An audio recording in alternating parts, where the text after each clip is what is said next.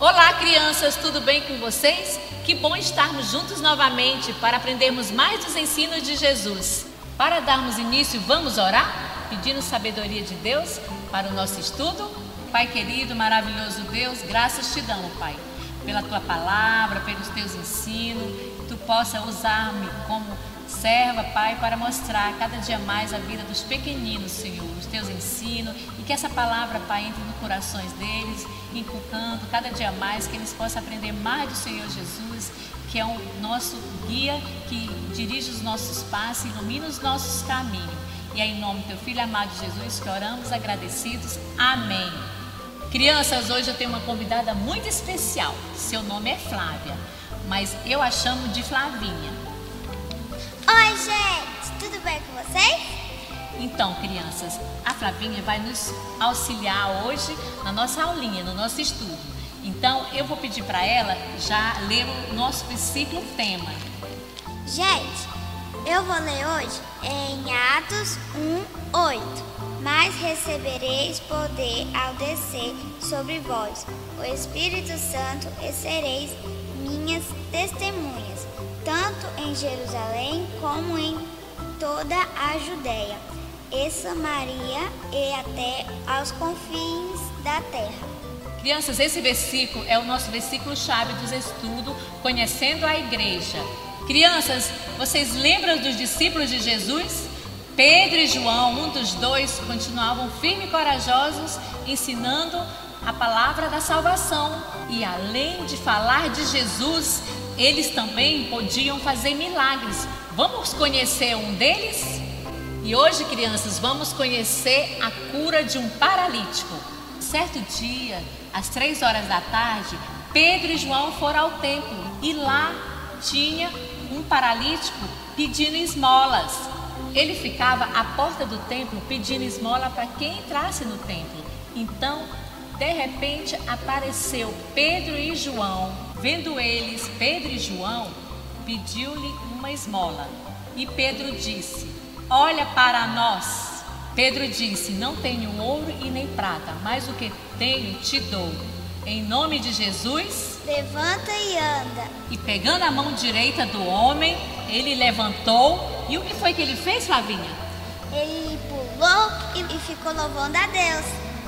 Aquele homem foi curado, crianças. Então, criança, através da vida daquele homem, muitas pessoas ficaram maravilhadas. E ele ficou muito grato, porque ele recebeu algo muito precioso. Ele não andava, agora ele andava correndo, louvando e agradecendo a Deus. Crianças, quando recebemos algo tão difícil na nossa vida, o que devemos compartilhar para outras pessoas? Você sabe me dizer, Flavinha? Falar de Jesus. Isso mesmo, crianças, devemos compartilhar as coisas maravilhosas que Jesus faz na nossa vida.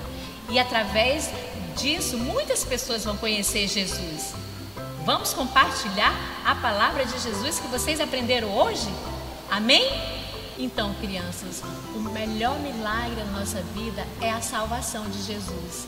Por isso, cada dia mais devemos buscar o Senhor e aprender mais dos seus ensinos e compartilhar sempre o que Ele tem nos oferecido de melhor. Quando Pedro falou que ele não tinha nem ouro e nem prata, ele quis dizer que as riquezas, os bens materiais não são importantes nas nossas vidas, e sim a salvação.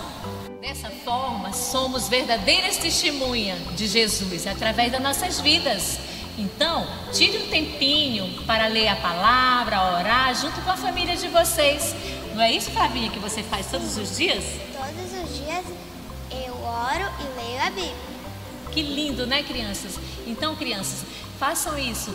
E eu quero deixar com vocês um lindo louvor para finalizar o nosso estudo. Foi muito bom estar com vocês. Até a próxima. Beijo da tia Vânia.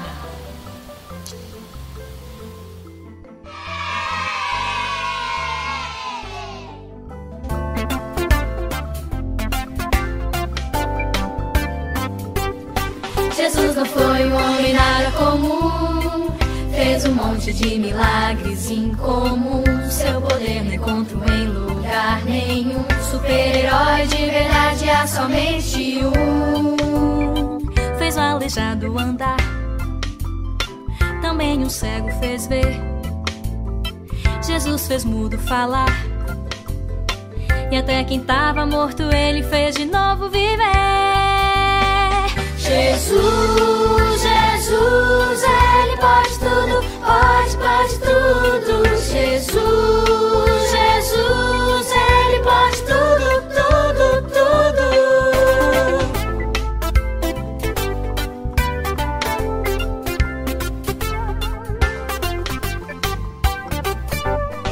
Jesus não foi um homem nada comum.